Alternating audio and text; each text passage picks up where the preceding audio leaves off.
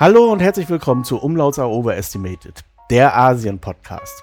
Ich bin ja manchmal geneigt, so wie bei Alle Bücher müssen gelesen werden, diesen Podcast der einzige und wahre Podcast aus Asien zu nennen. Aber ausgerechnet heute wäre das eine ziemlich schlechte Idee, denn ich habe Yannick von dem Young und Young Podcast hier bei mir in der Leitung. Und wir reden heute mal über China natürlich, weil Young und Young Podcast ist, wie man sich vielleicht denken kann, ein China-Podcast. Wir reden aber auch ein bisschen über sein Leben in Deutschland und in China. Der Young und Young Podcast steht im Wesentlichen aus vier Leuten. Das sind zwei Moderatoren, also Yannick, der jetzt hier am Telefon ist, Oscar, Wayne und Xiao Jia. Und ich würde sagen, du stellst dich jetzt erstmal selber vor, bevor ich hier so viel Zeit verbringe mit Rederei. Nee, sehr gerne. Hi Sven. Ja, wie gesagt, äh, mein Name ist Yannick. Ich mache den Yang Yang Podcast mit ein paar Freunden von mir, mit Oscar Wayne und Xiao Jia. Und was wir eben dort machen, ist, wir versuchen äh, zumindest die deutsche und die chinesische Perspektive immer jeweils darzustellen, sodass man dann sich als Zuhörer am Ende des Tages, ich sag mal, selbst eine Meinung bilden kann, weil man eben, ich glaube, vielleicht sp äh, sprechen wir später auch nochmal darüber. Offensichtlich ist derzeit dort viel, äh, ich sage mal, die Beziehungen zwischen Deutschland und China sind derzeit äh, etwas kritisch. Aber grundsätzlich zu mir soweit. Ich bin selber halb Deutsch, halb Chinese. Wie gesagt, mein voller Name ist Yannick Sommer, mein chinesischer Name ist Liang. Das ist ein Muzeli und Taiyang Liang, für die, die es interessiert. Ich wurde in China geboren, genau gesagt in Shanghai bin dann sehr früh nach Peking gezogen, war dort sechs Jahre, dann wieder zurück nach Shanghai gezogen und dann bin dann wirklich, man kann so sagen, in Shanghai aufgewachsen. Ich bin dann Ende 2016 nach Deutschland gezogen und studiere seitdem hier in München. Habe jetzt tatsächlich ja nach fünf Jahren endlich auch meinen Bachelorabschluss und bereite mich jetzt gerade im Grunde auf mein Masterstudium vor. Genau, soweit eigentlich zu mir es gibt ja so eine romantische Vorstellung von mir, von vielen anderen Leuten auch, so in einer internationalen Schule irgendwo im Ausland zu sein oder ja, für dich war das ja kein Ausland in dem Sinne, aber eben doch mit vielleicht in einer gewissen privilegierten Position zu sein, irgendwie in so einem internationalen Club oder so. Wie war das bei dir? Warst du in so einer richtigen Hardcore-chinesischen Schule oder doch auch mehr international unterwegs, als du hier zur Schule gehen musstest? Mm, also ich war auf einer internationalen Schule, mm, auch in Shanghai. Das war eine deutsche Auslandsschule. So kann man mhm. das sagen. Es gibt so ein, weltweit so ein Netzwerk von deutschen Auslandsschulen. In Shanghai gibt es mittlerweile zwei. Ich glaube, da sind zusammengenommen jetzt über 2000 Schülern an den beiden Schulen. Bei mir im Fall, das Ganze hieß Eurocampus. Das war im Grunde ein deutsch-französisches wie sagt man das, Gemeinschafts-, Freundschaftsprojekt, wo es im Grunde sowohl die französische Schule als auch die deutsche Schule war, unter einem Dach in Shanghai. Und natürlich ist sie dann primär deutsch geprägt, die Schule. Das heißt, die Lehrer kommen auch überwiegend alle aus Deutschland. Aber natürlich ist auch der chinesische Einfluss bei der Schule dann ziemlich stark, weil dann eben der Großteil der Schüler eben halb chinesisch ist, zumindest wie gesagt ein chinesisches Elternteil hat. Genau, aber mit einer chinesischen Schule ist das eigentlich nicht zu vergleichen. Mhm. Obwohl, bevor ich das vergesse, weil du das vorhin so angesprochen hast, so ein internationaler Club, was lustig ist, ist, dass ich merke, dass auch viele, na, ich sag mal jetzt Expat-Kinder, also jetzt komplett nicht chinesische Kinder, selbst wenn sie nur ein paar Jahre an so einer Auslandsschule verbracht haben, steht dann meistens immer noch zum Beispiel in Instagram in ihrer Bio, ja, irgendwie so Shanghai Herz oder irgend sowas, ja. man sich mhm. wahrscheinlich international hervortut. Also ich glaube, ich weiß, was du meinst mit dieser romantischen Vorstellung, so ein internationaler Club. Ja, kannst du dich noch erinnern, wann deine Schulzeit begonnen hat? Also für die Hörer, Schule beginnt hier nicht mit der Einschulung, sondern meistens schon im Kindergarten beginnt man. Das hat natürlich auch was mit dem Lese- und Schreiberwerb des Chinesischen zu tun, dass man da möglichst früh anfangen möchte. Weißt hm. du noch, mhm. wie das bei dir war, wann das so anfing ungefähr? Also, wie gesagt, ich war ja auf einer dieser deutschen Auslandsschule. Mhm. Das heißt, äh, da gibt es dann doch schon relativ viel Parallelen zur deutschen Schule. Was bei mir eher der Fall war, ist, ich hatte abseits der Schule dann auch zusätzlichen Unterricht und das war dann eben meist äh, Chinesischunterricht und das war dann auch im Grunde ja nicht Kindergarten, sondern eben da lernt man dann eben die Zeichen. Mhm. Aber ich weiß eben zum Beispiel von meinen Verwandten, ja, die mussten da einen ganz anderen Aufwand fahren. Ich weiß zum Beispiel, äh, ich habe damals, da war ich neunte Klasse, da muss man eben für die Schule ein Praktikum machen. Mhm. Und ich war bei so einer ich weiß nicht, was man sagen kann, ja, so, so einer Gabelstaplerfirma. Und äh, war dann so eine Abteilung. Und man kommt natürlich dann ins Sprechen. Ich meine, in den Augen der Angestellten ist man so als Neunklässler de facto noch ein Kind. Und da kam eben auch so eine Angestellte auf mich zu. Das war auch eine chinesische Mutter. Und die meinte eben zu mir, ja, spielst ein Instrument? Ja, was machst du so? Ähm, ich habe gerade ein Kind, das, ist, das kommt jetzt gerade in die erste Klasse. Äh, ich überlege da jetzt im Grunde ja Nachhilfeunterricht und was die Chinesen eben noch haben, ist Vorhilfeunterricht. Ja. Das ist ja eigentlich das. Man hat eigentlich ja Nachhilfe, okay, aber was eigentlich ist, ist Vorhilfe. Das heißt, noch in den Sommerferien, sage ich mal, vor der Schule mhm. setzt man dann sich hin, sodass man möglichst gut auf die Schule vorbereitet ist. Und das Problem ist, wenn man selber nicht zur Vorhilfe geht, ist das ein echtes Problem, weil alle anderen gehen zur Vorhilfe. Mhm. Aber da bin ich, äh, so kann man das sagen, äh, verschont geblieben. Ja, ich weiß nicht, Wayne und Xiao Jia haben tatsächlich die chinesische Schule genossen, nehme ich an, ne? Oder?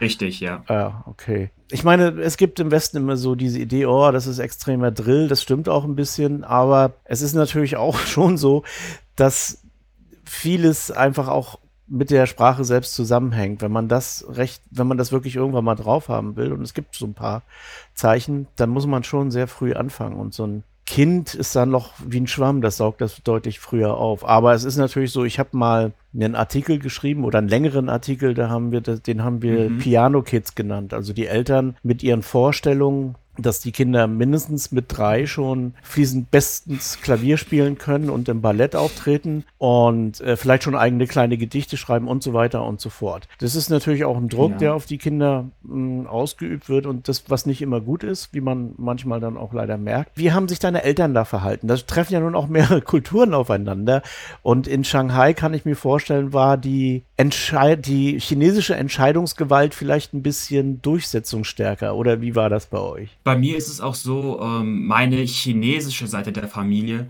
kommt aus original aus Shanghai. Mhm. Das heißt, ich hatte eigentlich auch immer relativ viel mit meiner chinesischen Familie zu tun. Und äh, wo du gerade das mit dem Klavier ansprichst, ja.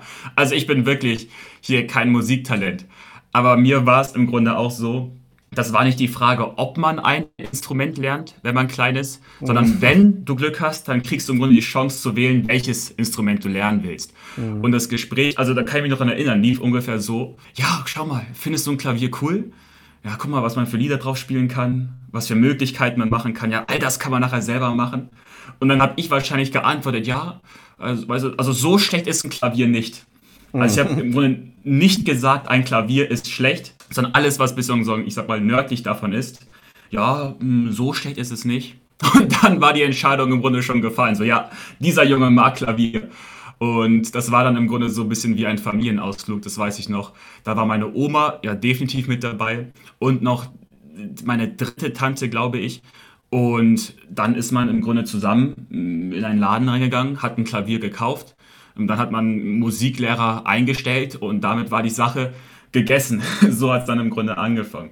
Mhm. Also auf jeden Fall die, ein paar Elemente von diesen, ja, wie sagt man das, wie du es genannt hast, so diese westlichen Vorstellungen, die gab es dann auch bei mir.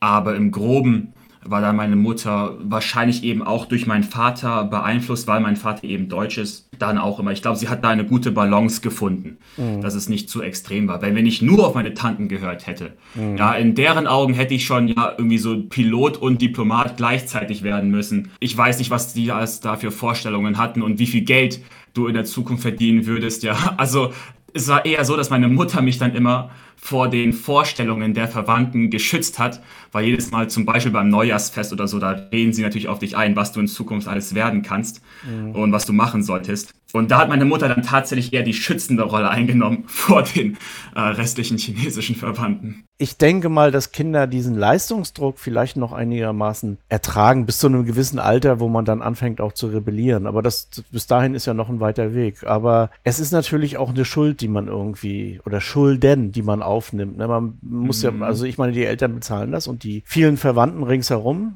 Und man hat dann irgendwie so das Gefühl, dass man das auch erreichen muss, dass man man diese, diese Ziele, die da in eingesetzt wird, dann auch erfüllt und dass dann ja in gewisser Weise diese Investition sich wieder auszahlt.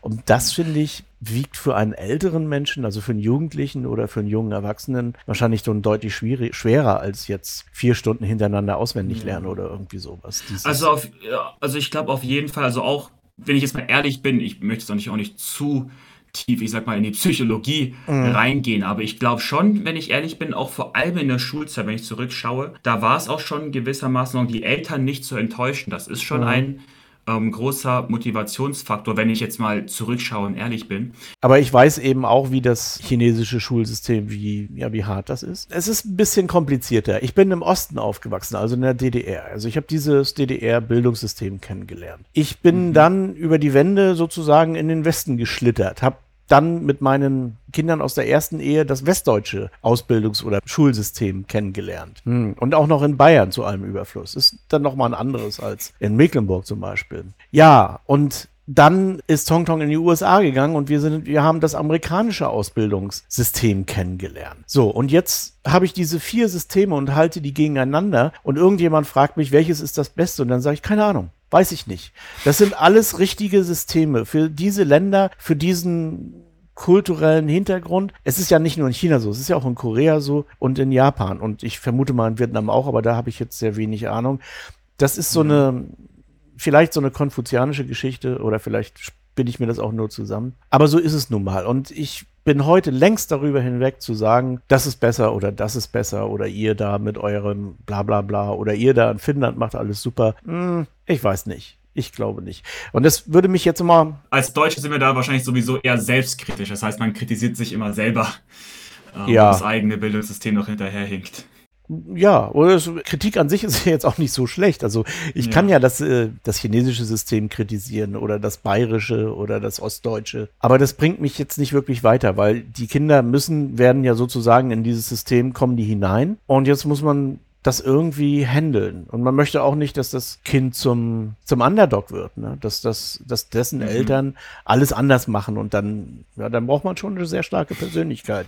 Wie war das bei dir jetzt? Wie war dein Alltag eigentlich in der Schule? Also wie ging das los? Wie, wann ungefähr mit dem Schulbus, mit diesen schönen gelben Schulbussen abgeholt?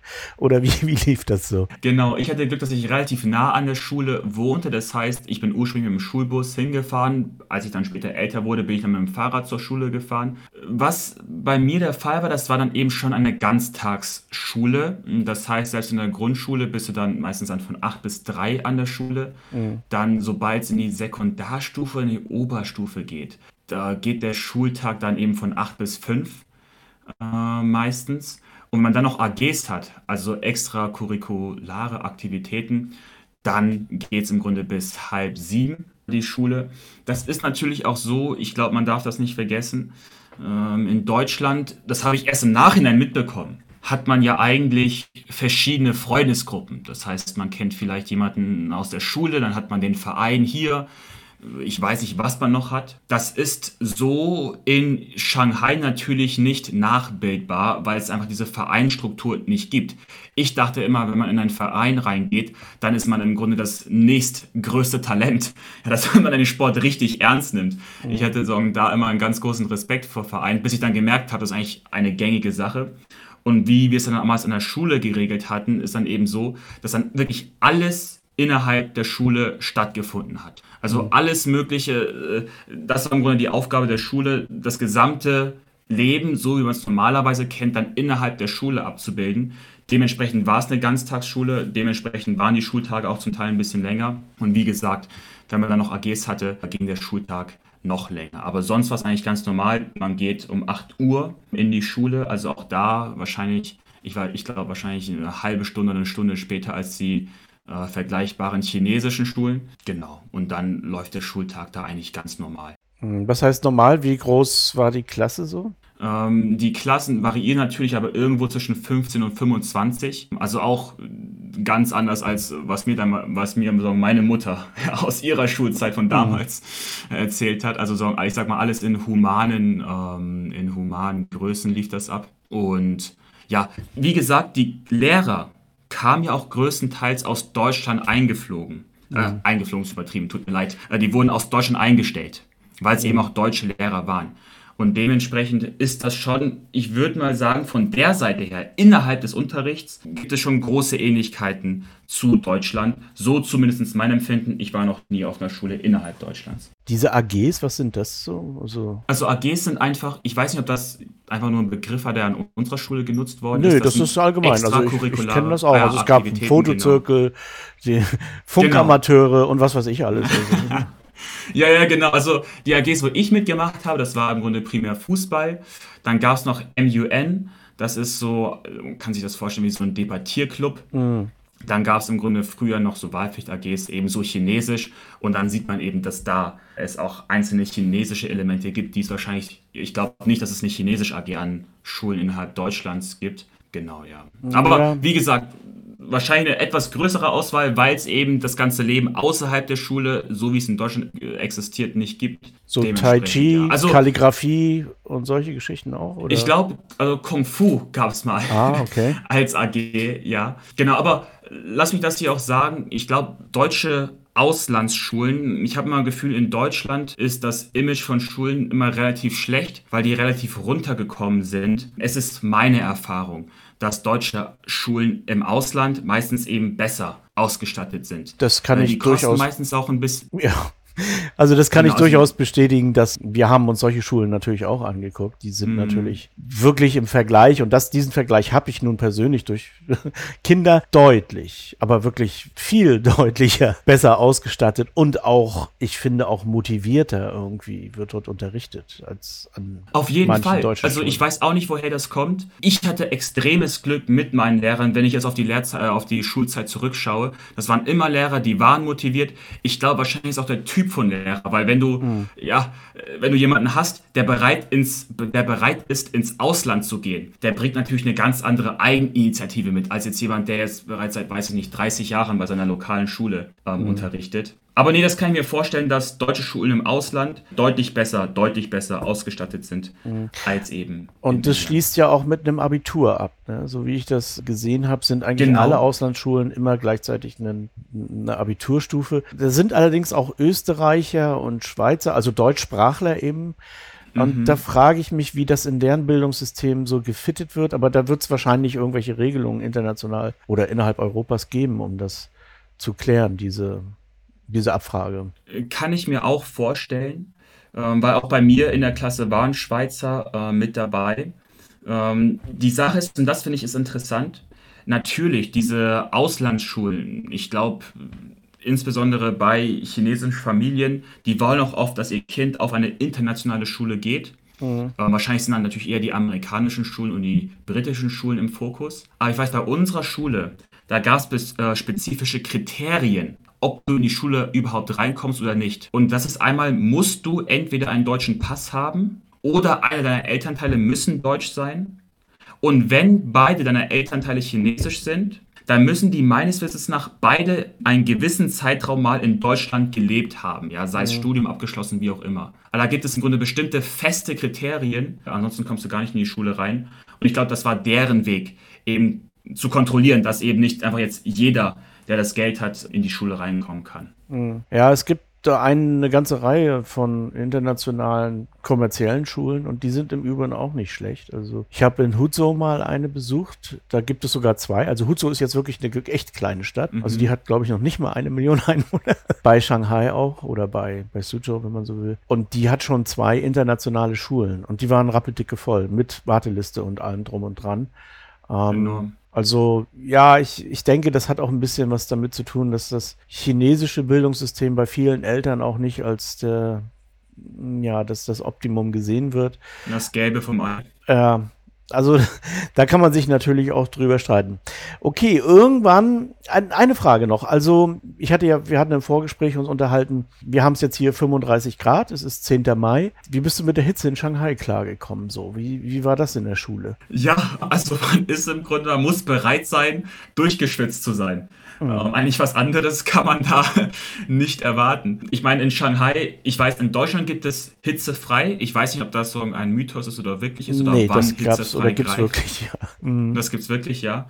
Ähm, was wir in Shanghai hatten, ist, ich sag mal, luftfrei oder umweltfrei. Es gab eine Zeit lang in Shanghai, das war jetzt 2015, 2016. Ja. Da war die Luft zum Teil so katastrophal. Äh, meines Wissens nach, und jetzt müsste ich lügen, äh, wenn der AQI-Wert bei, bei 50 oder 70 liegt, glaube ich, ist in Stuttgart oder irgendwo da in Baden-Württemberg im Grunde schon Verkehrsverbot in der Innenstadt. Mhm. In Shanghai hatten wir Tage, wo es über 300 war, an schlimmsten Tagen über 500. Mhm. Da wusste ich noch, da wurde uns am Tag davor dann gesagt, morgen ist schulfrei und bitte ja zu Hause nicht die Fenster aufmachen. Mhm. An die also Tage kann ich mich andere, gut erinnern, ja. Das ist ja. natürlich dann komplett andere Sachen. Um, es ist eher andersrum. Wenn mal dann 60, 50, 60 ist, dann sagt man im Grunde schnell Fenster auf, lass die frische Luft rein. Mhm. Wir hatten eher äh, solche, also wie sagt man das, umweltfrei? Ich weiß nicht, ob es dafür einen mhm. Begriff gibt. Ja, kann mich an diese Tage ganz gut erinnern, weil ich hatte nämlich auch genau zu diesen extremen Smogzeiten in Shanghai zu tun. Hier in Hanzhou ist es relativ smooth oder war. Jetzt mittlerweile gibt es dieses Problem in dieser Härte ja gar nicht mehr eigentlich. Also wir haben fast nur noch blauen Himmel, aber vor ein paar Jahren sah das eben noch komplett anders aus. Vor wirklich nur wenigen Jahren, wenn man sich mal genau überlegt. Ja, weil ich kam auf die Temperatur, weil ja in chinesischen Schulen nicht unbedingt Aircons sind. Ne? Also auch in den Klassenräumen ist da höchstens mal so ein Luftquirl und dann muss man da irgendwie durch. und das ist, wenn ich mich an meine Schulzeit erinnere, Tja, da hatten wir öfter mal hitzefrei, aber ich kann mir nicht vorstellen, dass das dann noch so viel bringt. Okay. Eine Sache, vielleicht kann ich nur kurz äh, hinzufügen, ist ja dann meistens auch so, dass dann im Winter eben dann die Heizungen zumindest nicht auch super hoch gedreht sind, sodass man dann eben mit Jacken drin sitzt. Das kenne ich, also kenne ich nicht persönlich, aber kenne ich von Erzählungen offensichtlich.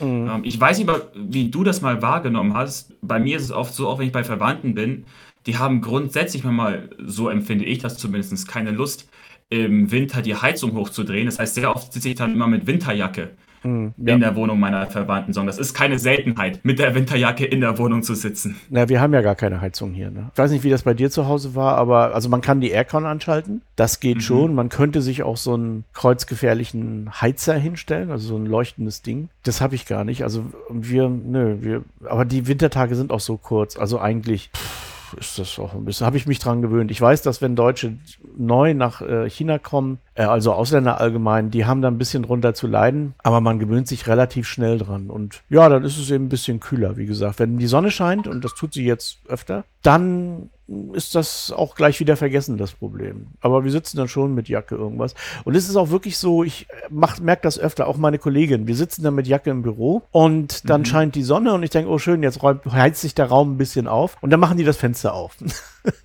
und dann denke ich mir auch immer, naja, okay. Also da ist man hier deutlich unempfindlicher, glaube ich. Wirklich gegen sowas, gegen Kälte und Hitze. Ich weiß nicht, ob du noch was zum Thema Shanghai sagen möchtest. Ich meine, du bist den ganzen Tag in der Schule gewesen und wirst von der Stadt nur das mitbekommen haben, was man eben so mitbekommt, vermute ich mal. Oder habt ihr so in der Familie so bestimmte Rituale gehabt? Also jeden Freitag auf die Nanjing-Lu und an den Bund gewandert oder mal immer mal auf den Fernsehturm hoch oder irgendwie sowas? Oder wie, wie hast du die Stadt selber, die ja für gerade für Ausländer wahnsinnig attraktiv ist, also die sich da ja gar nicht mehr einkriegen, mm. wenn sie in Shanghai sind? Oder war das für dich so, pff, ja, Shanghai eben? Ja, also am Anfang war es eben, man kennt eben die Stadt, wenn man durch die Stadt fährt zu den Verwandten. Wie gesagt, meine Verwandten, die kommen ja auch aus Shanghai, damals ja eben, vor allem als dann meine Oma dann eben älter geworden ist, dann eben auch krankhafter geworden ist, ist man eben dann immer wieder zur Oma gefahren. So habe ich ja am Anfang die Stadt kennengelernt. Und natürlich dann, wenn man eben dann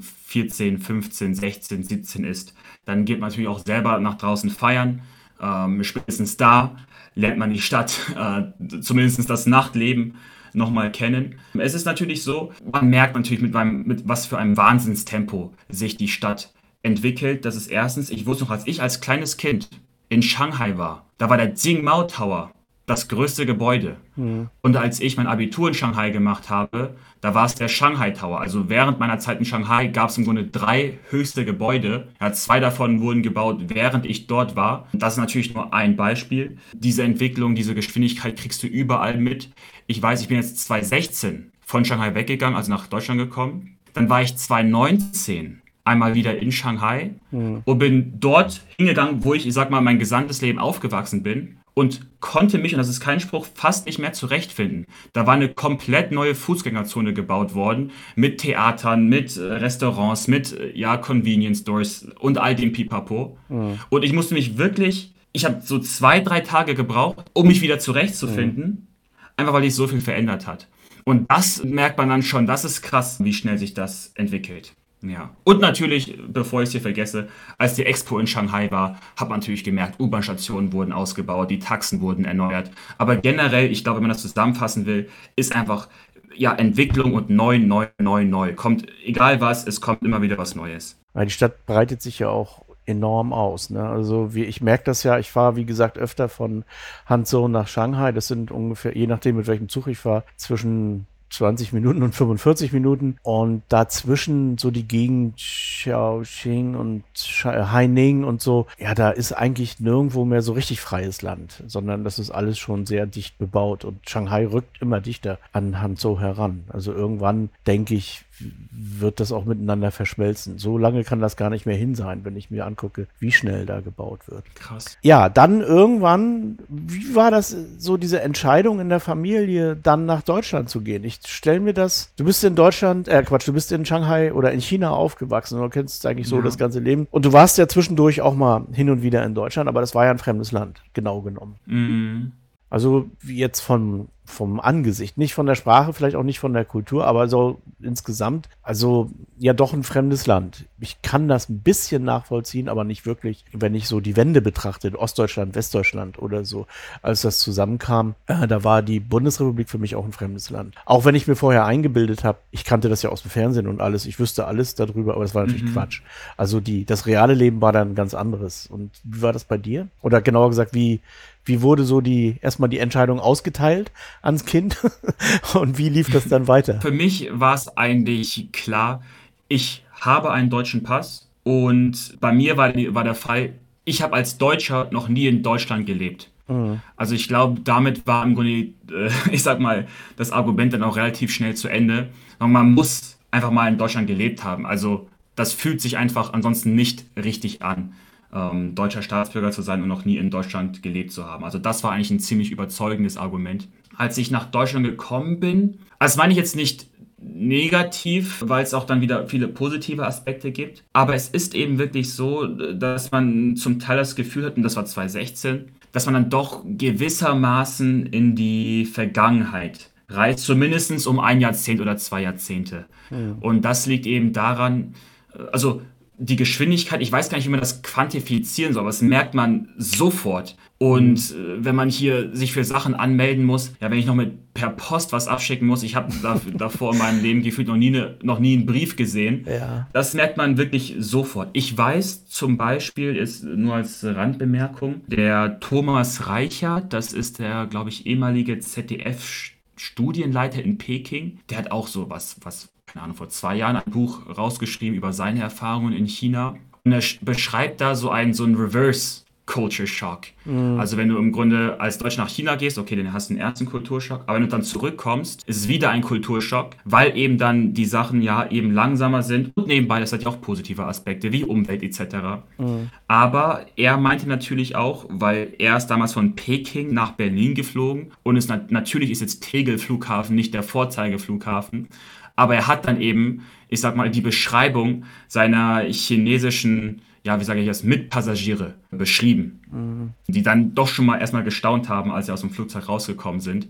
aber dann angeblich angemerkt haben, dass zumindest die Luft gut sei.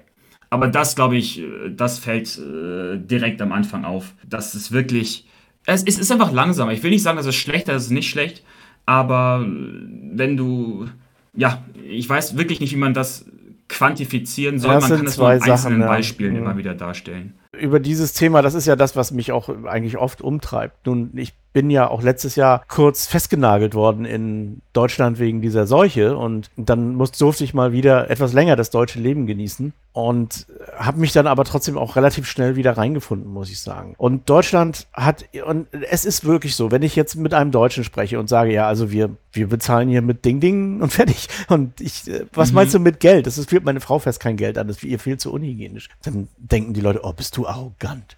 Oder, ja, was bist du für ein Nörgelkopf irgendwie? Immer so, "Hm, in China ist alles besser. Oder irgendwie sowas.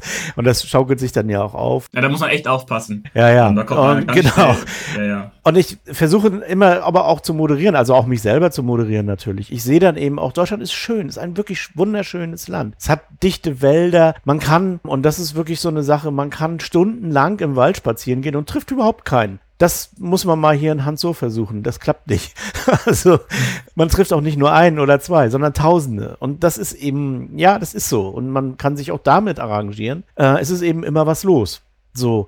Und beides hat so seine Vorteile. Ich glaube auch, das hat ein bisschen was mit dem Alter zu tun. Als ich hierher kam, da war ich total geflasht. Da habe ich gesehen, oh, alles bewegt sich, alles dreht sich, alles, das ist wirklich, das ist gerade für jüngere Leute natürlich das Paradies, wenn jeden Tag irgendwo was ist. Ich erinnere mich noch oder ich erzähle die Geschichte eigentlich auch öfter. Ich gehe in meinen Supermarkt in meiner Straße, kaufe mein übliches Zeug ein, weil hier kauft man eben das, was man braucht für den Tag oder für den nächsten und dann geht man wieder in den Supermarkt. Man geht nicht so, fährt nicht vor die Stadt in die großen Zigarrenschachteln und holt sich da alles für eine Woche. Naja, und ich komme am nächsten Tag wieder, ist da eine Baugrube. So. Und diese Geschwindigkeit oder die Engländer haben dann ein Wort für dieses Life Pace. Das hat mich begeistert, begeistert mich eigentlich auch noch jetzt. Aber ich kann auch verstehen, dass Leute sagen, nee, das ist mir zu viel. Das, und übrigens auch Chinesen. Also ich kenne auch Chinesen, die sind nach Deutschland gezogen, weil ihnen das auch schon in China zu viel war. Als Chinesen, die damit wirklich sozialisiert wurden. Die sagen, nee, China ist mir zu laut, ist mir zu dreckig, ist mir zu schnell, ist zu viel Veränderung, das, das halte ich nicht durch. So. Und die führen jetzt ein sehr beschauliches Leben irgendwo in einer Vorstadt. Okay, es ist äh, legitim. Und ja, also ich finde es beides völlig okay. Und wenn man sich das aussuchen kann, naja, umso besser. Also da nimmt man eben das Beste aus den Welten. Ich habe aber auch den Eindruck, dass das in China diese extreme Akzeleration, die mal stattgefunden hatte, nicht mehr so ist. Also jetzt wird es doch, also ich erinnere mich noch in den 2010 oder so wurde hier in Hanzhou ein Gesetz erlassen, dass man keine Gebäude abreißen darf, die jünger sind als fünf Jahre. Ich meine, das muss man sich mal überlegen. Und das, äh, das, sowas gibt es nicht mehr. Also hier wird, das wird alles schon ein bisschen nachhaltiger, ein bisschen vernünftiger, ein bisschen abgekühlter, bisschen, ja, ein bisschen deutscher auch, glaube ich. Kommt mir so vor, manchmal. Glaubst du, dass du, wenn du meinst, dass es mit dem Alter zusammenhängt, wenn du jetzt älter wirst und sagen wir mal, ich weiß nicht, wann du planst, dann in Ruhestand zu gehen oder äh, wie es für dich aussieht, würdest, könntest du dir vorstellen, auch in China alt zu werden? Oder glaubst du, dass du da schon mit großer Wahrscheinlichkeit nach Deutschland zurückziehen Na, wirst? ich kann mir das gut vorstellen, in China alt zu werden.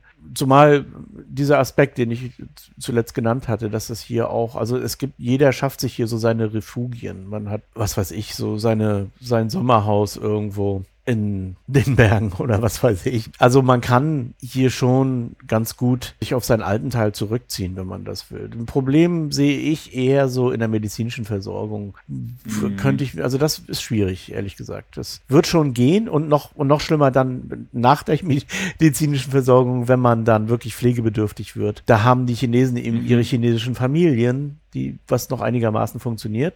Ah, da weiß ich nicht. Ja. Also das, aber soweit denke ich ihm ehrlich gesagt im Augenblick auch gar nicht. Also das ist so, ein, so eine andere Sache. Aber ich denke mal, auch in China werden die Leute alt. Es gibt auch da Möglichkeiten, da irgendwie zurechtzukommen. Also ich bin ja auch innerhalb einer Familie, in einer Familie eingebettet. Aber es ist schon was anderes, glaube ich, als wenn man ja in China geboren und aufgewachsen ist. Ja, äh, kann ich zustimmen. Also ich weiß, mein Freund hier, ich weiß, der hat äh, sein Onkel, ich glaube, es ist sein Onkel, hat eine Arzt Arztpraxis dort äh, bei Sichuan in der Provinz. Und das ist so eine Zahnarztpraxis. Und er meint halt, er war da einmal. Und er meinte zumindest zu mir, er wird sich dort nur ungern behandeln lassen, ähm, weil offensichtlich er vergleicht das auch mit deutschen Standards. Das sind eben noch zwei unterschiedliche Welten. Ja, du kannst diese Probleme Vielleicht ist es in Shanghai besser als in, ja, ich, ich weiß Na, du kannst diese Probleme alle mit Geld lösen in China. Ne? Also mit Geld ist alles, jedes Problem lösbar. Das muss dann aber schon manchmal ganz schön viel Geld sein. Also dann bekommt man auch alles, was man möchte. Das ist schon ein bisschen ähnlich wie in den USA, denke ich mir. Diese Möglichkeit oder dieses Solidarprinzip, wie es das in Deutschland gibt, das gibt es hier eben so noch nicht. Also es gibt es gibt mittlerweile Krankenversicherungen hier in Hanzhou, in Shanghai auch, also in den Tier-One-Städten sowieso, glaube ich. Und das wird sich nach und nach auch über das Land verbreiten, denke ich, aber gibt es eben noch nicht überall. Und das, da muss man dann eben Vorsorge treffen und das Geld beiseite legen. Ja. ja, das ist eben, das sind so die, die kleinen Nachteile des Lebens hier. Dann bezahlt ein Europäer, so wie ich, dann eben auch zweimal Krankenversicherung oder so. Ne? Also hat sozusagen seine Füße in mhm. beiden Ländern, äh, wenn das irgendwie möglich ist. Und das sind wieder Vorteile, die man in Deutschland hat, aber dann meistens nicht so ja. wahrnimmt, äh, wenn man so ins Schwärmen kommt über China und wie schnell sich das entwickelt. Solche Sachen, da sind einfach in Europa die Standards wirklich hoch. Also ja, ist ja nicht umsonst, dass Deutschland und Europa, also vor allem Deutschland, ein gutes Image ja, in China hat. Also das denke ich schon. Also auch gerade was diese solche Dinge, also die Natur, das Gesundheitswesen, aber eben auch so verschiedene andere Dinge des, des allgemeinen Umgangs miteinander, also weniger Konkurrenz vielleicht. Und so, das, sind, das merke ich bei den Chinesen hier, mit denen, also Freunde und Kollegen, dass das macht Eindruck. Das ist einfach eine, eine, schöne Sache. Diese Sachen, die man früher immer so hatte, ja, Autos hier und da, naja, das können die Chinesen mittlerweile genauso gut oder vielleicht sogar besser. Also diese, diese Konsumgeschichten, das ist nicht mehr so das Wichtige für die Chinesen, wenn es darum geht, Unterschiede zu definieren. Denke ich, vielleicht siehst du das anders. Mhm. Nö, ich glaube, äh, da, da triffst du einen guten Punkt, weil offensichtlich der Konsum kann nicht unendlich gehen irgendwann hast du halt so viel konsumiert, dann legt der Fokus wahrscheinlich auch mehr auf Umwelt. Ich habe jetzt auch letztens gelesen, dass zum Beispiel der Fokus auf Umwelt, besonders jetzt in den entwickelten Städten, ja, vielleicht Tier mhm. One Cities, äh, größer ist, als eben in ländlichen Regionen, wo eben noch mehr Wert auf Entwicklung gelegt wird. Also ich glaube, das ist wahrscheinlich wirklich so ein, ich sag mal, Entwicklungsprozess. Und je nachdem, welcher Stufe du dich äh, befindest, desto auf, ich sag mal, verschiedene Sachen äh, legst mhm. du Wert. Und da kann ich mir, also kann ich mir sehr gut vorstellen, dass bei deinen Kollegen äh, oder deinen Bekannten, äh, dass dort jetzt andere Sachen wie zum Beispiel ja Gesundheit, Versorgung etc., dass die einen höheren Stellenwert mhm. kriegen. Ja, um diesen Komplex so ein bisschen einzufassen. Es ist keine gute Idee, die Länder gegeneinander auszuspielen, die Befindlichkeiten gegeneinander auszuspielen oder meinetwegen auch, wie ich eingangs sagte, die Bildungssysteme gegeneinander auszuspielen. Das ist kein Gegeneinander, sondern das sind Dinge, die man, die sich erstens ineinander hineinentwickeln, habe ich den Eindruck. Also es nähert sich alles so ein bisschen an. Und zweitens ist das ja schön. Also die, diese Unterschiede sind ja nicht so schlecht. Wenn junge Leute nach China kommen, weil hier noch Action ist, na, dann sollen sie doch nach China kommen und Action haben. Und in Deutschland gehen die Leute eben im Wald spazieren. Das ist auch schön. Also das sind Dinge, die in ihrer Qualität mindestens genauso gleichwertig sind. Und deswegen gibt es da, finde ich, auch nichts, wo man sagen könnte, das eine ist besser oder das andere ist besser. Natürlich kann man das dann bei einem Bier am Stammtisch, kann man dann mal wieder irgendwas erzählen, aber das ist, das sollte man auch nicht so ernst nehmen, denke ich. Zurück zu dir. Du kommst dann nach Deutschland. Dann triffst du die ersten Deutschen, Deutschen, Deutschen. musst mit denen irgendwie mhm. klarkommen. Und dann, ja, warst du da ein Exot oder warst du ja, ein Deutscher eben und fertig? Oder wie, wie war da so die Assimilation? Ja, es ist eigentlich lustig, weil was ich gemerkt habe ist, in China werde ich wie ein Deutscher bzw. Ausländer, westlicher Ausländer wahrgenommen und in Deutschland werde ich wie ein Chinese wahrgenommen. Und ich muss eigentlich drüber lachen, weil ich finde eigentlich immer, ich sehe mehr aus wie ein Chinese als wie ein Deutscher. Aber wahrscheinlich, ja, wenn du in deutsche Schule gehst, Leute um dich herum sind deutsch. Ich weiß es nicht. Auf jeden Fall ich weiß, es ist jetzt nur mein äh, Fall. Mhm. Das mit Oscar anders. Aber ich habe wirklich in der Uni keine, also ich soll, ich, ich will mich jetzt nicht wie ein komplettes Opfer anhören, aber keine Freunde gefunden. Also natürlich, man macht Bekannte, aber es sind jetzt keine Freunde im Sinne von so wie ich mir so Freunde vorstelle. So es ist überraschend, dass meine engsten Freunde bis heute allesamt aus der Schulzeit sind. Ich habe extrem Glück, dass mhm. München ein sehr beliebter Standort ist äh, von den Leuten, die von Shanghai nach Deutschland kommen. Dementsprechend habe ich hier auch meinen eigenen Freundeskreis. Aber das sind eben alles Leute noch, überwiegend Leute aus Shanghai. Und was ich eben gemerkt habe, ist, mhm. ich habe ja Politikwissenschaften studiert. Und als ich dann erzählt habe, dass ich aus China kam, da die Reaktion war eben so, wow, äh, ist das nicht so voll die Diktatur und äh, also ist ein sehr ähm, negatives Bild von China auf jeden Fall. Und ich natürlich, ja, als Halbchinese muss ich auch ehrlich sagen, dann kommt manchmal auch, und da muss ich mich selber in Zaun halten, aber manchmal dann ein bisschen auch der Stolz durch, wo ich mir dann sowas auch nicht bieten lassen will. Und ähm, wie, wie gesagt, wenn ich da jetzt ein paar Jahre studiert habe und man so viele Leute kennt und keinen einzigen Freund macht, dann muss man sich ehrlicherweise mhm. fragen, ob es an den anderen liegt oder an einem selbst, ja. Aber ähm, jetzt äh, nur für diesen Kontext, da muss ich eben aufpassen, dass man so nicht der, wie gesagt, also ich spüre schon so mal so einen kleinen Stolz, so, ha, komm, so schlecht ist es nicht. Aber offensichtlich das Image von China ist äh, sehr negativ und von der Seite her hat man dann meistens ein bisschen, ich sag mal, Erklärungsarbeit. Aber man muss ein bisschen fast schon rechtfertigen, im Grunde, wenn man sagt, dass man in China ist und dass man China nicht so schlecht findet. Gut, ich meine, die, die Ursachenforschung ist jetzt, soll auch nicht Thema dieser Folge sein, aber ich beobachte erstmal zwei Sachen. Ähm, das erste ist, wenn chinesische Studenten, also meine Frau ist ja auch Lehrerin an der Hochschule, äh, wenn chinesische Studenten in Deutschland sind, dann hängen die aufeinander. Und es wagen nur relativ wenige, die sagen, nee, ich ziehe nicht mit euch in Studentenwohnheim. Ich suche mir eine eigene Wohnung irgendwo in der Stadt. Äh, meistens Frühlingsfest, Mondfest, überhaupt immer alle Chinesen miteinander zusammen. Hat dann, und dann ist natürlich klar, wenn jetzt ein Deutscher vielleicht die Leute gerne kennenlernen möchte, und die gibt es schon, diese Menschen, die sagen, ja, ich, oh, ich interessiere mich total dafür, aber die sind alle immer in so einer Gruppe zusammengepackt. Ähm, dann möchte man auch nicht daran irgendwie. Also das äh, kann ich sehr gut nachvollziehen. Ich weiß, dass es Deutsche gibt, denen das genauso geht, die sich schon interessieren würden. Und dann kommen wir zum zweiten Punkt. Mhm. Ich glaube, Frauen wiederum haben es nochmal einfacher. Also Chinesinnen ähm, sind, was das betrifft, finden viel schneller Freunde, ähm, deutsche Freunde, als das mit Jungs der Fall ist. Und woran das liegt, ist natürlich klar. Aber wie nachhaltig oder wie, wie, wie, ah, okay. tiefgehend das dann am Ende wirklich ist, weiß ich natürlich nicht. Und das ist auch etwas, was ich beobachte. Das eine ist, wofür man was kann, also dass man sich praktisch von der Gruppe löst irgendwie und seinen eigenen Weg geht. Und das andere ist eine Sache, ja, die ist mm. eben so. Und ich vermute mal, das wird nicht nur in China so sein, sondern überall auf der Welt. Ja, das ist, wie es ist.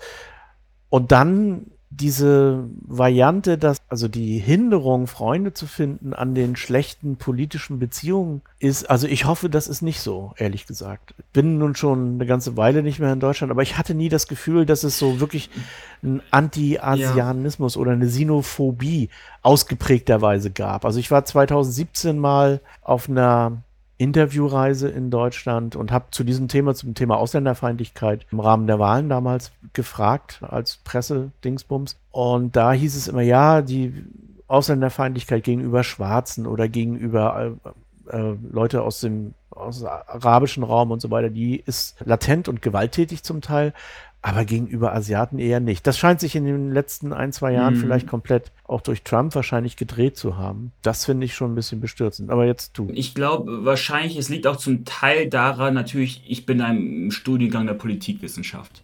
Mhm. Und da ist natürlich wahrscheinlich allgemein ein bisschen mehr, da geht es einfach mehr politisch zu.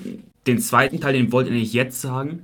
Interessanterweise für mich ich habe, während ich äh, während meiner Studentenzeit nebenbei gearbeitet habe, ja, in einer so Social Media Beratung, in einer anderen Firma, auf der Arbeit habe ich mich sehr schnell, sehr gut mit den Kollegen verstanden. Mhm. Ähm, und wenn ich mit Leuten noch bis heutzutage Kontakt habe, dann sind es tatsächlich mit Kollegen von der Arbeit. Äh, also ich glaube auch, es wäre jetzt zu einfach, das jetzt irgendwie so Freundschaftsverhältnisse jetzt irgendwie auf politische Verhältnisse abzuschieben. Es ist einfach nur meine Erfahrung, wie ich das gemacht habe. Und wie gesagt, bei der Arbeit habe ich mich hervorragend mit den Leuten um mich herum verstanden. Ansonsten, was ich ehrlich sagen muss, und das war nicht auch ein Grund, wieso wir den Podcast gestartet haben, diesen Young und Young Podcast da, ist der ganze Grund, wieso ich in Deutschland Politikwissenschaften studieren wollte, ist, weil ich auch in mir ja diesen Konflikt, diesen auch diesen Wertekonflikt, ich meine, das ist es ja nun mal, gespürt habe. Und ich habe eben gehofft, dass wenn ich Politikwissenschaft studiere, dass ich dann dem ein bisschen mehr auf den Grund komme. Und was ich dann, also nebenbei, ich muss gleich, also ich will jetzt den, ich will jetzt den Politikwissenschaftsstudiengang auch nicht niederreden, weil der ist schon gut.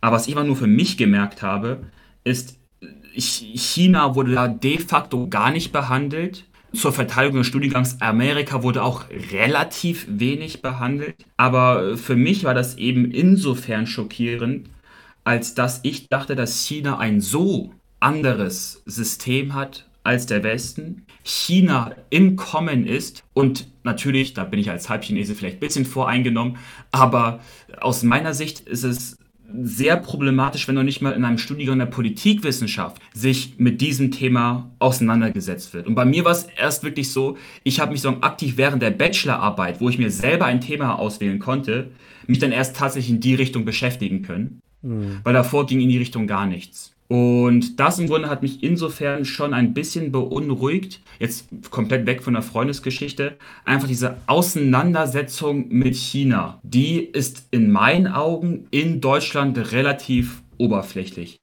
Ja. Ich weiß nicht, wie du das wahrnimmst. Hm, natürlich. Also das ist wir hatten uns ja schon mal drüber unterhalten. Das ist natürlich, ja, so mein, das betrübt mich auch. Das ist mein täglich Leid, wenn man so will.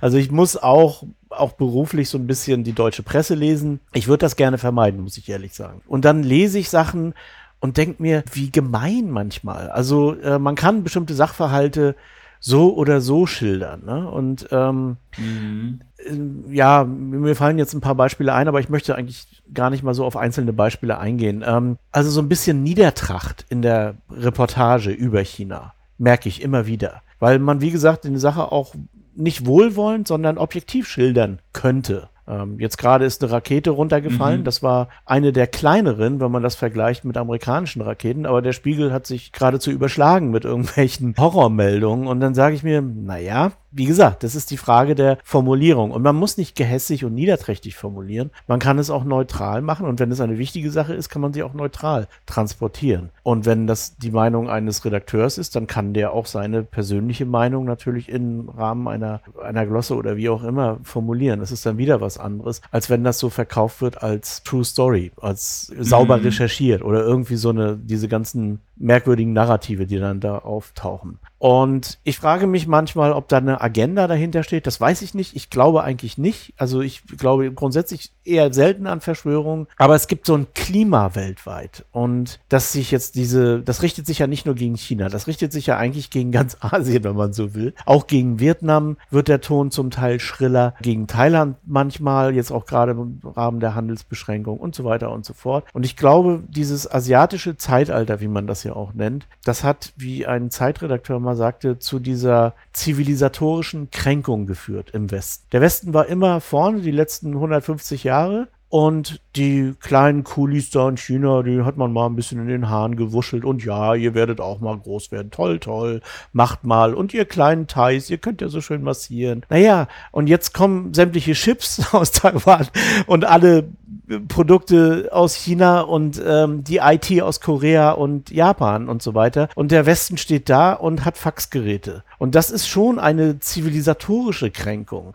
Und dieses Gekränktsein, das spürt man, meiner Meinung nach, überall in den Medien und so weiter und so fort. Aber das ist total nutzlos und sinnlos, weil man kann sich gekränkt fühlen, es wird trotzdem nichts an der Situation ändern, zum einen. Und zum anderen zieht man daraus nichts Positives, sondern man wird nur gnatziger, grantiger, irgendwie unausgeglichener und stirbt früher. Also das bringt überhaupt gar nichts und es wird auch keine gewalttätige Konfrontation geben können heutzutage gegen Asien oder so, sondern man stellt sich damit ein Bein, wenn man das versucht, über Konfrontation irgendwelche Gekränktheit zu überwinden. Das bringt gar nichts. Ganz im Gegenteil. Mhm. Das ist, man sollte sich eher darauf besinnen, was man hat und was der andere nicht hat und was man gut auf dem Markt feilbieten kann. Und da hat Deutschland eine ganze Menge zu bieten und verschiedene andere europäische Länder auch. Auch Italien, Spanien und so weiter, die nehmen wir immer so gerne aus. In Deutschland ist da ja der Nabel der Welt. Und selbstverständlich auch die Amerikaner, die haben auch so ein bisschen was zu bieten. Also, und mhm. wenn man man ein Stückchen zurücktritt und mal das Ganze so betrachtet, ich finde, dann gibt es keinen Platz für Sinophobie oder Asiaphobie. Das war meine Predigt jetzt. Ja, also, nee, also kann ich nur unterstreichen. Ja, ich glaube, zivilisatorische Kränkung. Ich meine, ich habe die, hab die Podcast-Episode auch gehört gehabt. Das war im Zusammenhang mit Corona. Mm, genau, ähm, das war der Christian so, Y. Schmidt, ja. Mm. Genau, genau, genau, der war es, ja. Ja, also ich glaube, das ist genau richtig in Asien, ich glaube, was vielleicht Chinesen dann stört, ist wahrscheinlich dann auch eher im Umgang mit den USA, ähm, ist so dieser, man nennt es ja immer äh, hier moralischer Zeigefinger. Dass man immer sagt, okay, so, ja, so müsste man es machen und ihr macht es nicht richtig, wie auch immer. Mhm. Ähm, und das stimmt schon. Was ich zumindest in China sehe, und korrigiere mich, wenn ich falsch liege, also ich sehe auch in China ein deutlich, eine deutliche Zunahme an Selbstbewusstsein, an zu sagen, Glauben an die eigene Stärke. Äh, sorge man weiß, okay, ich meine, China alleine, ich glaube, das hat Frank Sieren mal in seinem Buch Zukunft China mhm. geschrieben. China alleine macht 18 Prozent der Weltbevölkerung aus, circa. Der gesamte demokratisch geprägte Westen macht 15 Prozent der Weltbevölkerung aus. Genau, China 18, geschweige denn Asien mit 60 Prozent der Weltbevölkerung. Die wissen gar nicht, wieso jetzt unbedingt der Westen diese globalen Spielregeln unbedingt bestimmen soll. Merke es zumindest so, und wie gesagt, du bist ja gerade vor Ort, vielleicht kannst du es noch besser einschätzen, dass auch das Selbstvertrauen ja, in die eigene Gestaltungsmacht zunehmend wächst. Hm. Ähm, ich sehe das auch mit einem mit einer gewissen Sorge. Das habe ich auch in dem Podcast, wenn du dich erinnerst an, an Christian, auch nochmal formuliert, dass ich auch sehe, dass ein, ein gewisser Nationalismus in China entsteht. Und ich, vielleicht da bin ich jetzt wirklich sehr deutsch Deutsch.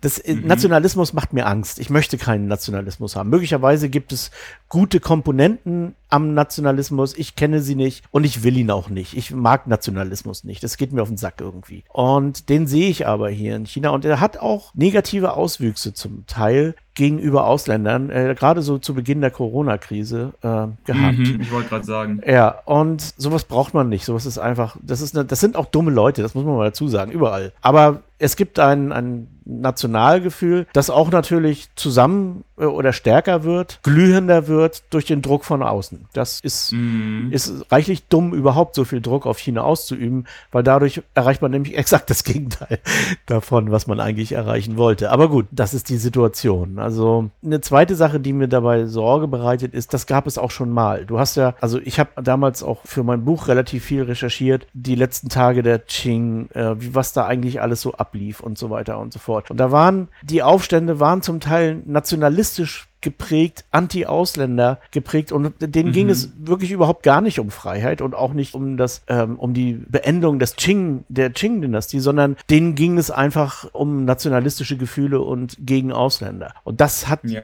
China sehr wehgetan am Ende. Den Ausländern auch, davon abgesehen. Aber das war nicht so ganz der richtige Weg, würde ich mal sagen. Also, das ist jetzt etwas unhistorisch, aber ja. Die Geschichte hat eben gezeigt, dass Nationalismus in China keine guten Früchte trägt. Und übrigens in Deutschland genauso wenig. Also ja, im Übrigen, ich habe ja. mich mit meiner Kollegin darüber auch mal unterhalten und sie sagte, du bist doch gar nicht stolz darauf, Deutscher zu sein. Ich sagte, nee, wie, wie soll ich denn darauf stolz sein? Ich bin da geboren, da kann ich ja jetzt so wirklich gar nichts für. Sie sagte, ich bin stolz, die Chinesin zu sein. Ich so, ja, wie, wie soll das gehen? Wie kann ich, das geht nicht. Kann ich nicht. Und sie so, ich verstehe euch Deutsche nicht. Also diese, nein, diese nein, Gespräche kann man hier gerne und oft führen. Und wir können jetzt noch ja, ein weiteres in Deutschland, wir nennen es ja Verfassungs Verfassungspatriotismus. Mm.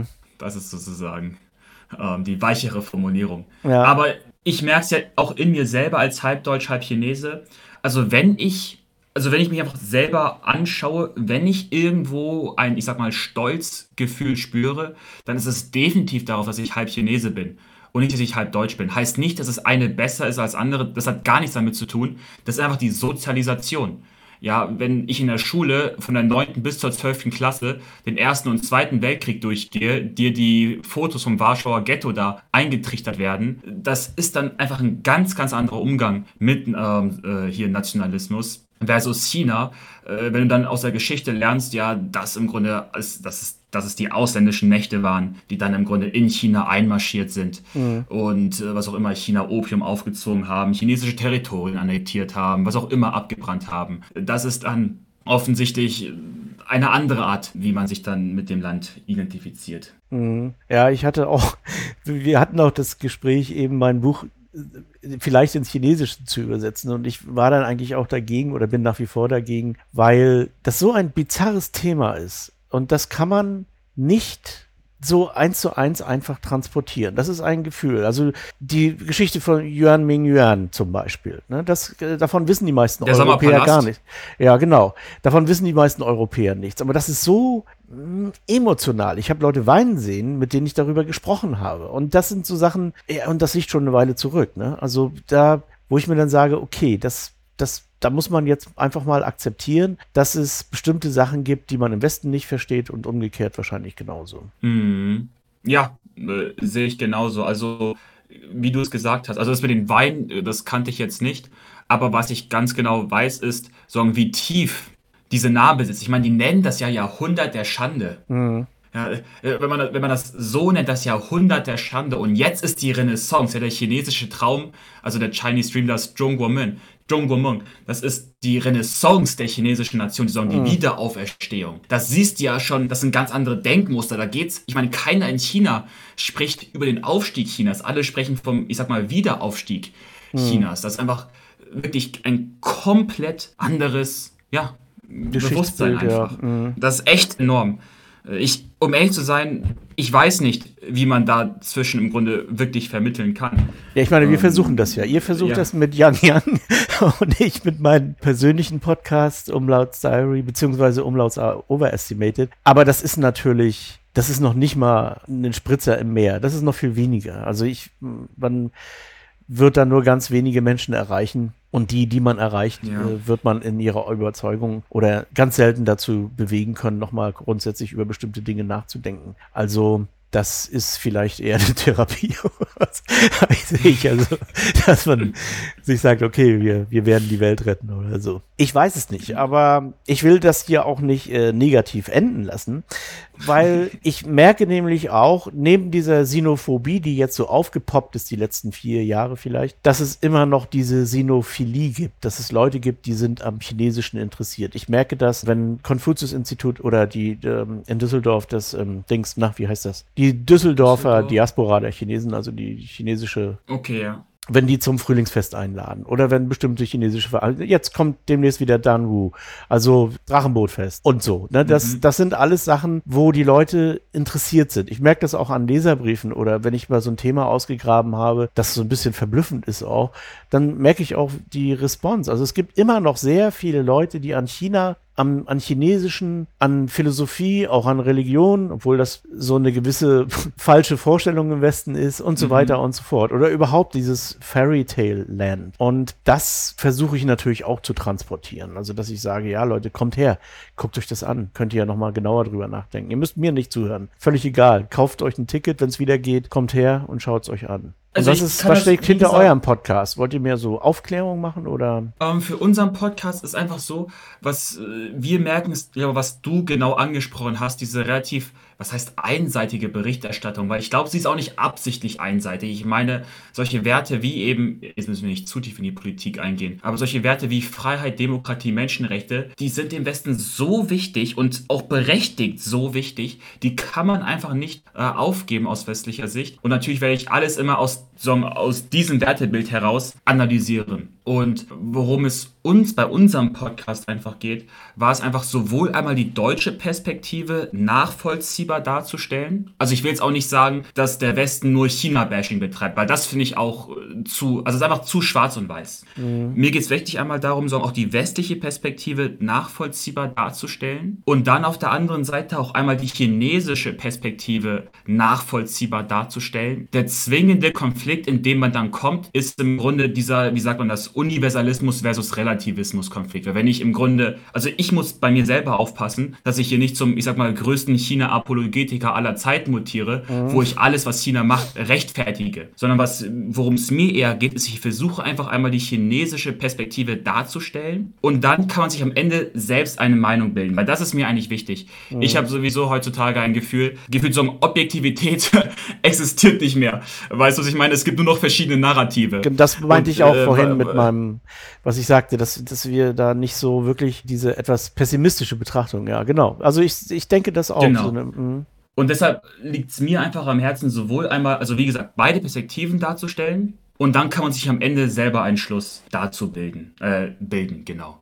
Ja, und ihr habt immer ein Thema, das ihr bearbeitet und das, wie ich jetzt auch mitbekommen habe, in der Vergangenheit auch sehr intensiv recherchiert wird und erarbeitet wird. Also das merken die Zuhörer ja häufig gar nicht, was da für eine Arbeit dahinter steckt eigentlich auch bei den ganzen. Aber du kannst ruhig mal ein bisschen drüber erzählen. Also. Ah, das ist natürlich jetzt sehr nett von dir. Wahrscheinlich sprichst du gerade von dem Thema ähm, so Business in China moralisch vertretbar oder genau. nicht. Genau, also auch ähm, über das, genau. wir können es auch eindampfen, also das Geschichtsbild oder die Geschichte Auffassung, ja, wie auch immer, genau. Genau. Das war ein bisschen tiefer recherchiert, weil das hat auch thematisch an meiner Bachelorarbeit angelehnt mhm. und dementsprechend hatte ich da, ich sag mal, etwas größeren Vorlauf mhm. von der um, Recherchearbeit. Ich weiß, sollen wir über das Geschichtsbild noch ein bisschen sprechen oder einfach ja, wenn, das können wir gerne machen. Also, das. Ähm, ich weiß nicht, ob du hier eine Zeitbeschränkung hast, oder? Nein, nein, nein, wir haben keine Zeitbeschränkung. Ähm, das Problem ist, ich weiß immer, was du sagen möchtest oder was du meinst, weil ich das auch ähnlich meine, aber ich weiß nicht, wie ich das formulieren soll für die Zuhörer. Das ist sehr kompliziert. Bin mir zum Beispiel nicht sicher, ob die Leute verstanden haben, dass wenn wir sagen, China kommt zurück, dass das was anderes ist, als China steigt auf. Das wird diesen Leuten, den meisten Leuten wird das sagen, ja, und? Was, was ist der Unterschied? China kommt, so, fertig. Die Chinesen kommen. Die gelbe Gefahr. Und das war's so. Aber dass das eigentlich eine fundamental unterschiedliche Sichtweise ist, aus der sich vieles dann auch ableiten lässt von dem Selbstverständnis der Chinesen zum Beispiel, wie sie jetzt auftreten und so weiter. Das ist den meisten nicht klar, denke ich. Hm, das ist interessant, ja. Also, dass man die Gefahr, dass man, ich sag mal, dann zu tief in China drin ist und dann anfängt zu erklären und dann es ver verpasst, Leute mitzunehmen, ja. weil man dann aus einem komplett verschiedenen Bewusstsein ähm, herausspricht. Okay, ich kann mal versuchen, äh, wenn es für dich okay ist, vielleicht einmal die beiden Geschichtsbilder, so wie ich sie wahrnehme, so kurz und verständlich wie möglich äh, zusammenzufassen. Klar. Ähm, also aus meiner Perspektive. Ich glaube, in Deutschland haben wir ganz klar, auch im Westen, haben wir ganz klar, empfinden wir, also tut mir leid, lass noch einen Schritt zurückgehen was meinen wir überhaupt mit dem Wort Geschichtsbild? Also was ist das überhaupt? Also Geschichtsbild ist für mich einmal, ähm, das ist die Zusammensetzung aus der Deutung der Vergangenheit und die daraus resultierende Gegenwartsinterpretation und die daraus resultierende Zukunftserwartung. Weil je nachdem, wie ich die Vergangenheit deute, desto äh, interpretiere ich die Gegenwart. Und dieses Geschichtsbild, das dient uns mehr oder weniger, ich sag mal, als ein roter Faden in diesem unendlichen Chaos der Geschichte. Und aus meiner Sicht ist das Geschichtsbild in Deutschland ein lineares, beziehungsweise auch im Westen ein lineares, ein, ich sag mal, Strich, eine Linie, die nach oben geht, sondern Geschichte wird als ein stetiger Gang der Verbesserung wahrgenommen. Und nach diesem Verständnis wurde man in der Vergangenheit unterdrückt von autokratischen Regimen. Demokratie und Freiheit musste man sich zunächst erkämpfen. Ähm, das hat dann zu Wohlstand und Frieden geführt, zwar auch über einige Umwege, aber dennoch, ich glaube, wenn wir Europa nach 1945 anschauen, das ist eigentlich ein Wahnsinn, wie sich dieser ehemals dieser, dieser kriegszerrüttete Kontinent im Grunde was für eine friedliche Entwicklung das hingelegt hat. Aber das ist wirklich unglaublich. Mhm. Und es ist eben die Hoffnung, dass sich in der Zukunft Demokratie und Freiheit weltweit etablieren können, sodass so Frieden und Wohlstand auch weltweit gesichert werden kann. Und äh, so empfinde ich zumindest, das ist das Verständnis von Geschichte, was wir in Europa haben. Mhm. Und in China äh, sehe ich das anders. Ich sehe das eher als ein ich sag mal, zyklisches Geschichtsverständnis für die Leute, die vielleicht jetzt auch in der politischen Theorie ein bisschen aversierter sind. Also ich will das jetzt nicht mit dem zyklischen äh, Geschichtsverständnis von Machiavelli ähm, gleichsetzen, weil es gibt dann doch schon deutliche Unterschiede. Aber rein zum Chinesischen. Ich meine, die chinesische Geschichte, die geht 4000 Jahre zurück. 221 vor Christus wurde unter dem allerersten Qing-Kaiser, dem Qing Shi Huang, China das allererste Mal vereint. Und was man verstehen muss, ist, China hätte sehr einfach den, also glaube ich, den europäischen Weg gehen können, wo man aus einem ursprünglich gemeinsamen kulturellen Hintergrund sich in zahlreiche einzelne Nationen aufsplittert. Aber so das, man kann sagen, beeindruckend oder das, was hervorsticht in der chinesischen Geschichte, ist jedes Mal, wenn das, ich sag mal, chinesische Reich zerfallen ist, so war es stets der Wunsch, zumindest der führenden Mandarine, also der führenden Schicht im Land, wieder das Reich zu vereinen. Und das zieht sich durch die chinesische Geschichte, durch dieses, dieser Einheit, Zerfall, Wiedervereinigung. Und das sieht man nebenbei, mir fällt das gerade ein, auch bei der Geschichte hier von Sangguo Yi, die Geschichte der drei Reiche, also mhm. die, die, kennt man in China. Ähm, also das ist wahrscheinlich einer der verbreitesten Erzählungen. Hast du TV-Shows, hast du Kartenspiele, wie auch immer. Und ja. das fängt an mit dem Satz, also es geht um das Ende der Han-Dynastie, das ist ungefähr 200 nach Christus, wo die Han-Dynastie zerbricht und eben in die drei Reiche auf, sich aufsplittert. Und das fängt mit dem Satz an, also auf Chinesisch heißt das Hua Shuo Tianxia Da Shi Fen Jiu Bi He He Jiu Bi Fen. Auf, also ich kenne die englische Übersetzung, ähm, ist im Grunde, kann man sagen, so The Empire Long Divided Must Unite long united must divide. Also wirklich dieses Idee von Einheit, Zerfall, Wiedervereinigung ist im chinesischen Bewusstsein so tief drinnen, dass sozusagen, also zusammengefasst, einmal die Länge der Geschichte, wie lange es zurückgeht, und die Kontinuität der Geschichte. Das ist wichtig.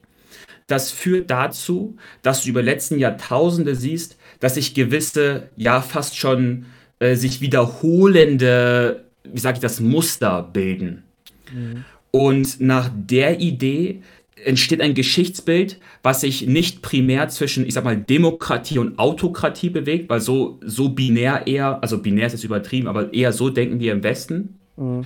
sondern man denkt vielmehr in den ähm, Kategorien von Chaos und Stabilität. Mhm. Und es ist Chaos, nicht Autokratie, sondern es ist Chaos, also Loan, was zu Armut und Konflikt führt. Und es ist Zhi, also Stabilität, mhm. was zu Wohlstand und Frieden führt. Und das Problem ist, wenn wir dann China aus einer linearen Geschichtsbetrachtung sehen, sehen wir das Argument der Stabilität als ein reiner Vorwand zur Unterdrückung der Bevölkerung. Mhm. Aus meiner, und insbesondere, wenn man einige Texte liest, sieht man, dass argumentiert wird, dass speziell nach Tiananmen dieses Argument der Stabilität dann genutzt worden ist als Rechtfertigung für soziale Kontrolle. Und ich möchte es auch nicht zu lang ziehen, aber aus meiner persönlichen Sicht, dieses Element der Stabilität, also wie man das, wenn man das so interpretiert, ist es eine sehr beschränkte Betrachtungsweise. Ich habe hier mal mit einem Sinologen gesprochen, der auch ähm, in Berlin und Shanghai unterrichtet. Der meint, am Wort Stabilität, an diesem Drei-Punkte-Wasserradikal, am Sandian Shui, mhm. siehst du schon, das Konzept der Stabilität, das geht zurück zu den hydraulischen Kulturen mhm. antiker chinesischer Zivilisation entlang den großen Flüssen. Und das kennen wir auch mit dem Flutmythos von Ü dem Großen, wie er schon damals die Fluten besiegt hat, für Stabilität gesorgt hat, was dann zur Prosperität geführt hat. Und es ist immer wieder, dass Stabilität zu Prosperität führt. Und auch hier bei hier Deng Xiaoping hat genau das gleiche gesagt. Deng Xiaoping hat selber ausdrücklich gesagt, er hat gesagt, dass nationale Souveränität noch viel wichtiger ist als Menschenrechte, weil die mächtigen Nationen dieser Erde den Vorwand von, und jetzt kommt's, Demokratie, Menschenrechte und Freiheit nutzen, um ihre eigenen Interessen durchzusetzen. Und in der chinesischen Geschichte, schauen wir dies jetzt mal an, ist es eben wieder so, dass wir das Jahrhundert der Chaos hatten, dann kam Mao, ähm, natürlich, da gab es auch riesige Tumulte, aber er hat die Grundlagen fürs moderne China geschaffen. Das war A, ähm, der, also er hat den Einfluss von ausländischen Mächten beendet und der hat, der, und der hat die Macht der KPCH, also der äh, hier Kommunistischen Partei Chinas, mhm. äh, konsolidiert. Darauf wurde, also das hat die Basis gebildet, womit dann im Grunde das Wirtschaftswachstum für heute, äh, ich sag mal, realisiert werden konnte, um es jetzt mal abzukürzen. Mhm. Und in China sehen wir dann eher, und das ist jetzt der, äh, der letzte Teil, äh, dass Geschichte in einzelnen Phasen gedacht wird. Mhm. Und es gibt eben die Phase des Chaos, dann die Phase der Wiedervereinigung, wo es oft ein brutaler Herrscher ist, der dann brutal China vereinigt. Auf dessen Stabilität kann dann aber Wohlstand erfolgen. Und das, und das ist anders als im Westen, die Lebensdauer einer Großmacht die dauert so circa 300 bis 400 Jahre. So eine gute Dynastie dauert 300 bis 400 Jahre. Und ich glaube, das ist meine persönliche Meinung, mit dem, mit dem Erreichen des Chinese Dreams, so wie das Xi Jinping 2012 formuliert hat, das könnte den Übergang in die mittlere Phase eines Großreiches äh, bedeuten. Und wie gesagt, dieses Phasenverständnis, ich glaube, hat man im Westen auch eher nicht. Ähm, und ich mhm. glaube, das sind eben zwei komplett verschiedene Arten, so Geschichte zu, äh, anzuschauen. Einmal als eine lineare Entwicklung und einmal als eine zyklische Entwicklung, wo man wieder stärker wird und wieder schwächer wird. Mhm. Und aus der deutschen Perspektive relativiert China alles, wo sie sagen, sagen, in Bezug auf unsere eigene Geschichte dürfen wir das alles machen. Und der Westen hat eben Angst, dass sie unter Rechtfertigung der eigenen Geschichte plötzlich Menschenrechte verletzen. Und aus der chinesischen Perspektive ist dieses lineare Geschichtsbild des Westens extrem, wie sagt man, ja, so kolonisatorisch, ich weiß nicht, wie, mhm. wie das Wort heißt. Ja. Aber dass plötzlich fremde Mächte denen selbst die Werte aufdrücken wollen. Mhm. Und das Schwierigste daran ist, dass man, je länger man drüber nachdenkt, beiden Seiten Recht geben kann oder Unrecht geben kann, je nach Geschmackslage. Und das ist eine Sache, die je tiefer man da einsteigt, immer komplizierter wird. Deswegen versuche oder ich habe mich natürlich schon mit dieser Sichtweise befasst, die im Übrigen ja nicht abstrakt ist. Das ist ja nichts, was sich irgendwelche Politiker im Elfenbeinturm zuwerfen. Also das geht ja bis in die Popkultur. Wir hatten mal drüber gesprochen, glaube ich, ne? also über Cixin Liu, die Trisolaris-Geschichten da ist diese Zyklizität genau das Thema eigentlich, das sich so durchzieht. Und ich habe den, die Befürchtung, dass man das im Westen gar nicht versteht, was da eigentlich steht. Also, dass man das Verschwinden und Gehen, dass das ein Common Sense ist in China. Also, dass man das hier nicht groß hinterfragt, dass das eine ganz normale Geschichte ist, die, die ist eben so, wie sie ist. Und im Westen, ja, Menschenrechte, Demokratie, alles super. Auch für Leute, die, die da ebenfalls nie drüber nachdenken. Und ähm, mhm. da eine, ähm, eine gemeinsame Basis zu finden, oder sagen wir mal so, die, das Standardmodell, wie man es aus der Physik kennt, das gibt es in der, in dieser Auffassung zur Geschichte leider nicht. Da gibt es nichts, was, was irgendwie vereinend wirken könnte im Augenblick und ich sehe das auch nicht. Und ich denke auch, da muss man dann einfach mitleben und sagen, okay, das sind zwei unterschiedliche Ideen. Also wenn du es ganz krass haben willst, ich weiß, genau, also der Henry Kissinger, der ehemalige hier US ähm, hier Politiker, der sagt in seinem Buch also sehr krass, er, also er sagt wirklich ziemlich direkt, die chinesische Sichtweise und die in seinem Fall amerikanische, aber ich glaube, man kann auch westliche mhm. sagen, westliche Sichtweise, sind prinzipiell, also in der Theorie nicht vereinbar. Mhm. Und er sagt, es muss sagen, die oberste Aufgabe, oder er, er sagt, es ist das oberste Prinzip der Politiker beiden Seiten, dass dieser Konflikt nicht eskaliert. Mhm.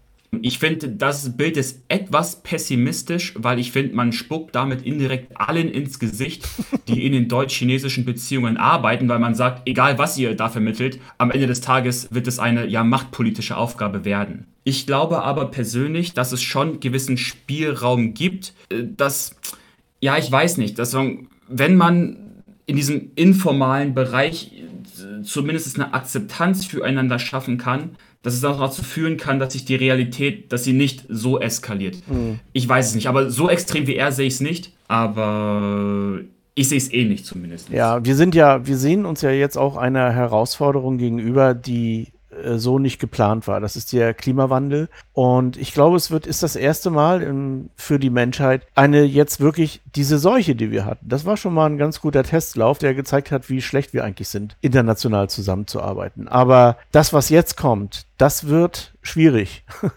sag ich mal.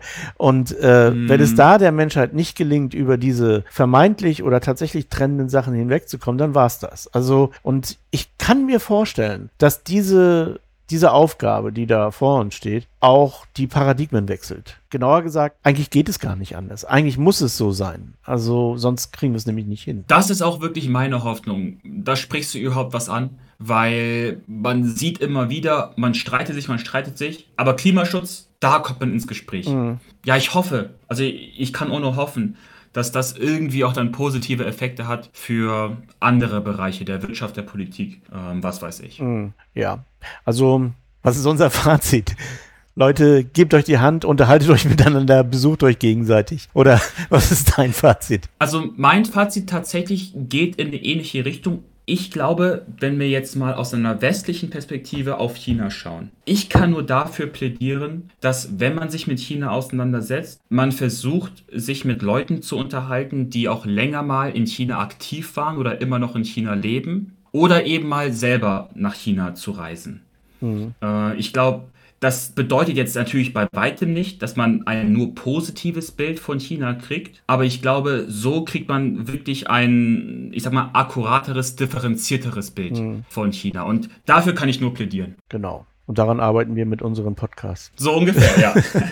Naja, okay. Also wir Ansonsten, sind, im Prinzip sind wir durch, aber wenn du jetzt noch wenn dir noch was auf der Zunge liegt, was du unbedingt noch loswerden willst, dann wäre jetzt die richtige Gelegenheit dazu. Ansonsten abschließend nur, ich meine, das, was ich jetzt mit den Geschichtsbildern, ja, vorhin, als ich dann den, weiß den wie viel minütig lang Monolog gehalten habe, ich habe das nochmal etwas strukturierter in Textform äh, zusammengefasst. Also wer sich für das Thema interessiert, kann da gerne mal einen Blick drauf werfen. Ich weiß nicht, den Link können wir den in die Show Notes packen. Oder pff, ansonsten, man findet ihn bei LinkedIn unter Young und Young, der China-Podcast. Ich tue es auf jeden Fall in die Show Notes und dann, ja, da den Link zu dem Podcast. Ah, das ist sehr nett, vielen Dank. Da gibt es sicherlich auch einen RSS-Feed oder so, ja, oder wie auch immer, das werde ich mal sehen. Da kann man sich dann, ja, selber ein Bild machen. Das ist überhaupt die Idee, dass man sich das anhört. Und ich meine, es gibt ja nicht nur uns, es gibt noch ein paar andere China-Podcasts, die sind alle anders, alle unterschiedlich. Wenn man die Nerven hat und Zeit, dann kann man sich auch die noch irgendwie in den Podcatcher holen und ebenfalls anhören. Und dann wird das immer besser, das Ganze. Ja, also wie gesagt, ich meine, ich bin jedem dankbar, und das sage ich hier als Deutsch-Chinese, ich bin jedem dankbar, der in diesem Bereich unterwegs ist, weil das ist ein so komplizierter Bereich, kann keine einzige Quelle an sich für alleine schaffen. Und ich freue mich immer, äh, wenn Leute in dem Bereich unterwegs sind. Ähm, aber gut, liegt auch daran, dass ich selbst Deutsch-Chinese bin. Man muss auch ein bisschen plädieren für die schönen Sachen, glaube ich. Denn China hat auch so vieles wirklich Schönes zu, zu bieten. Das kann man sich schon ins, ins Haus holen. Man geht mal auf YouTube und guckt sich so die ganzen chinesischen YouTuberinnen sind das meistens an, die irgendwas kochen oder so. Das ist fantastisch. Das ist so, so schön.